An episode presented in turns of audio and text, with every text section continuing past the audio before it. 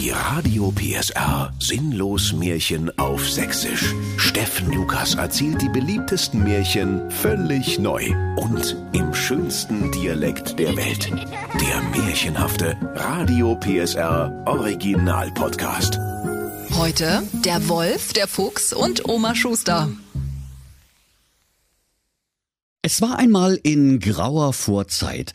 Als die Hölle noch nicht auf Erden war, da trafen sich der Hase und der Fuchs am Waldesrand bei Jesewitz-Herzegowina, kurz vor dem Ende der Märchenweltscheibe, um sich wie jeden Abend Gute Nacht zu sagen. Der kleine, flauschige Hase sprach zum Fuchs. Lieber Meister Reineke Fuchs, es ist mir wie immer ein inneres Bockbierfest, euch eine gute Nacht zu wünschen. Doch der Fuchs erwiderte, Paperlapap, gute Nacht, gute Nacht. Wie soll ich denn gut schlafen, wenn ich dauernd so einen Hunger hab? Vom gute Nacht sagen wär ich nicht satt. Der Hase, der ein gutes Herz hatte, reichte dem Fuchs ein Sträußchen Löwenzahn. Hier, Meister Fuchs, probiert's doch mal mit vegetarischer Ernährung. Das ist auch besser für die Märchenumwelt. Ich mümmel schon seit Jahren nur Grünzeug und bis aufs Stummelschwänzchen hat's mir nicht geschadet. Der Fuchs beäugte angewidert den Löwenzahn und sprach Also, dein scheiß Löwenzahn kannst du selber fressen. Pass auf, Hase, Planänderung. Statt gute Nacht sagst du heute guten Appetit und ich fresse einfach mal dich. Da guckst du, hä? Da zitterte der Hase vor Schreck wie ein unvorbereiteter Schüler vor der Mathearbeit und sprach Moment mal, nicht so schnell. Wie willst du mich denn fressen ohne Besteck? Gib's zu, da hast du bestimmt noch nicht drüber nachgedacht. Wo ist denn da das Problem? sprach der Fuchs. Du hast doch zwei Löffel, da könnte ich sogar noch wen zum Essen einladen. Da sagte der Hase. Verdammt bist du schlau. Aber mal was anderes. Wie willst du mich denn überhaupt runterkriechen ohne eine Beilage? Du hast weder Mischgemüse noch ein Stück Brot. Da wurde der Fuchs ganz ungehalten und knurrte. In der Not schmeckt der Hase auch ohne Brot. Sag mal, du warst wohl krank, als wir in der Schule dämliche Sprichwörter durchgenommen haben, oder was? Und jetzt habe dich nicht so. Für mich ist auch die sechste Stunde. Ich will der bloß heme. Du wirst jetzt gefressen und damit basta. Mit Pasta? Wo willst denn du jetzt Nudeln herkriechen? Und außerdem, Spaghetti mit Hase, das habe ich ja noch nie gehört, sprach der Hase. Da ward es dem Fuchs zu bunt, und er blägte. Also du nervtötendes, bescheuertes Karnickel! Du willst es doch nur absichtlich kompliziert machen. Man könnte denken, du willst gar nicht gefressen werden. Da rief der Hase. Na du doch auch ne.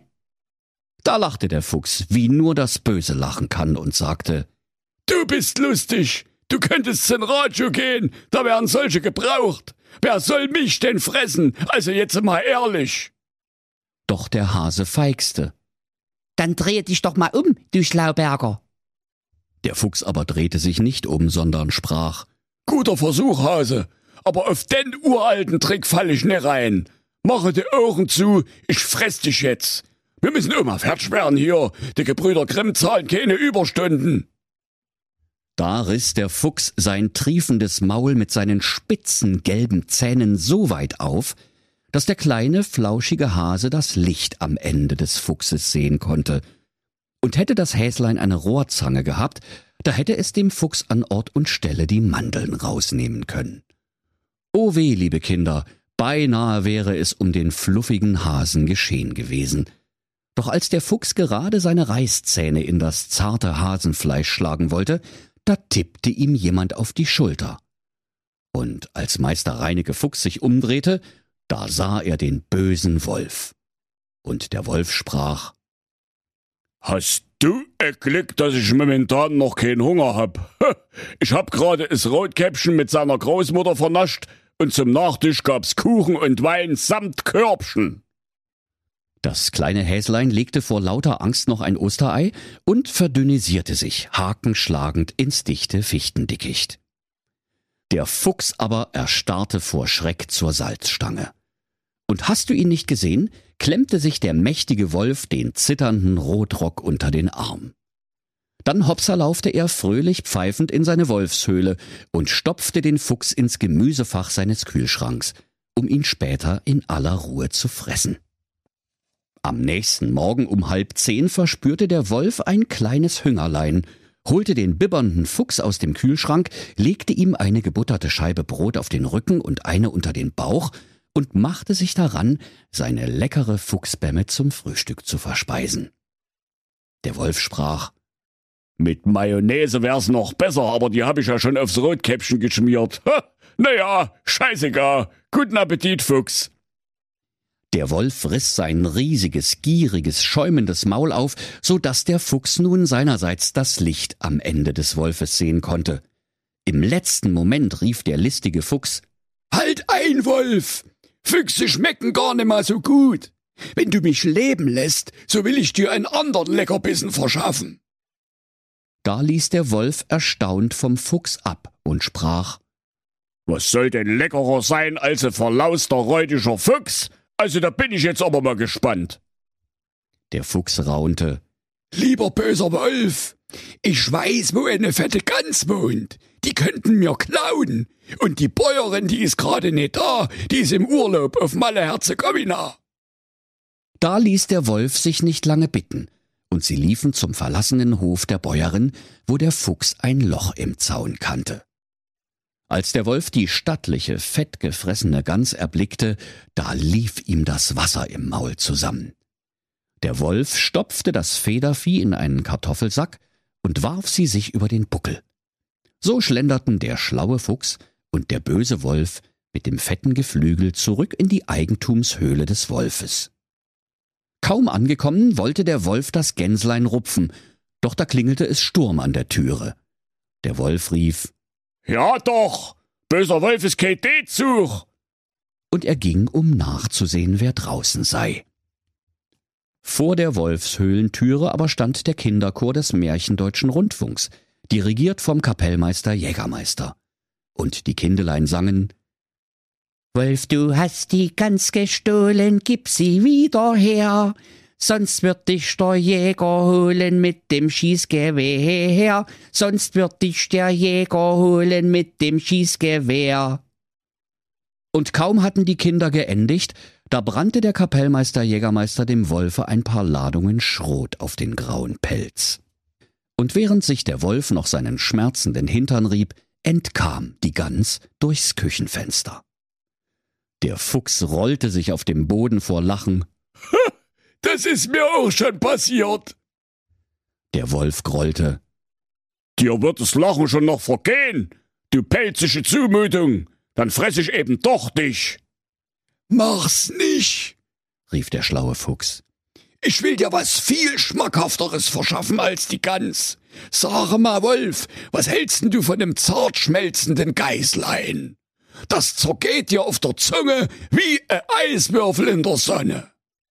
Doch der Wolf sagte, Vergiss es, die Geißlein hab ich doch alle schon gefressen. Der Fuchs widersprach. Hast du eben, ne? Es jüngste, kleinste und am zartesten schmelzende Geißlein, das hast du vergessen. Das sitzt im Uhrenkasten. Sag's doch gleich, rief der Wolf und sabberte vor Gier. Nicht wie hin!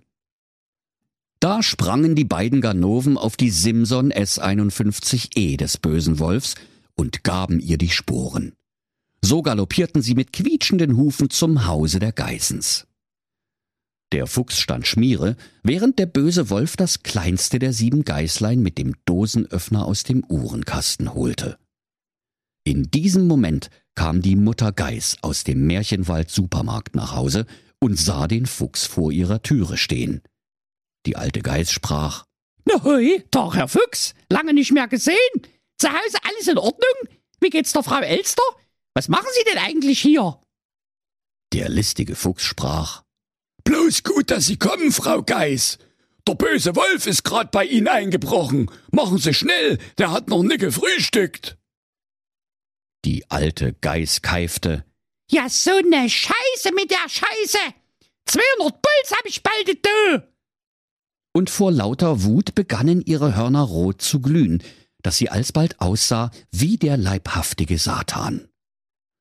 So stürmte sie krachend durch die geschlossene Türe in ihr Wohnzimmer. Und während sie den bösen Wolf mit der Kraft einer verzweifelten Mutter vermöbelte, rief sie Ich sehe meine Richt, du Affenkopf! Föten weg von meiner Standuhr! Das ist vielleicht mal ein Erbstück! Sieh zu, dass du Land gewinnst, du Schweinekriebel! Es geht wohl los, oder was? Du Arsch mit Ohren! Mach dich vom Acker, sonst raucht's im Karton! Nachdem sie dem Wolf mit gesenktem Kopf ihre Hörner siebenmal siebenmal in den Wanst gerammt hatte, klemmte die graue Bestie den Schweif zwischen die Hinterbeine und humpelte heulend nach Hause. Der Fuchs stützte den hinkenden Wolf, doch konnte er sich ein Lachen nicht verkneifen. Der Wolf ächzte. Da gibt's nichts zu lachen, du rothaarige Flachzange. Sobald wir Häme sind, wirst du gefressen. Aber nicht doch, sprach der Fuchs. Ich habe noch eine viel bessere Idee. Die Oma Schuster in der Scharnhorststraße, die hat vorgestern Pflaum eingekocht. Los, der Pflaum mir's Kompott aus dem Keller. Und wenn das auch nicht klappt, dann darfst du mich fressen. Ehrenwort. Abgemacht, sagte der böse Wolf, der für sein Leben gern Pflaumenkompott aß. Aber weh, das ist wieder so ein Trick von dir. Und so trotteten die beiden zur Scharnhorststraße und kletterten durchs Kompottkellerfenster in den Kompottkeller von Oma Schuster. Ei, liebe Kinder, da könnt ihr euch vorstellen, wie sich der hungrige Wolf den Wanst mit Kompott vollgeschlagen hat.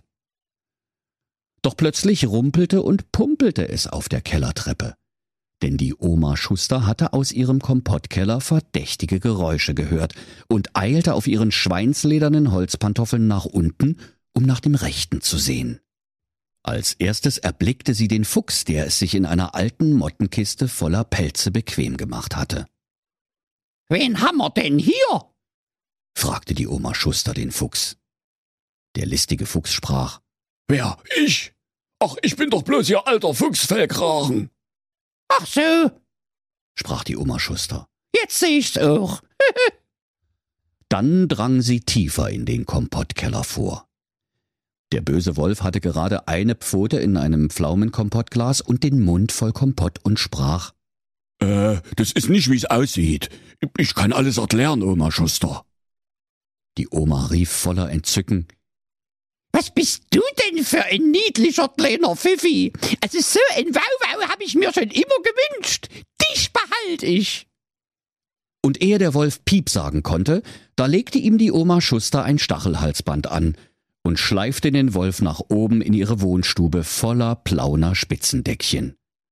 Und ob der Wolf wollte oder nicht, nun musste er alle Tage bei Fuß laufen, Stöckchen holen und die vielen hässlichen Hundemäntelchen anziehen, die die Oma Schuster unablässig für ihn häkelte.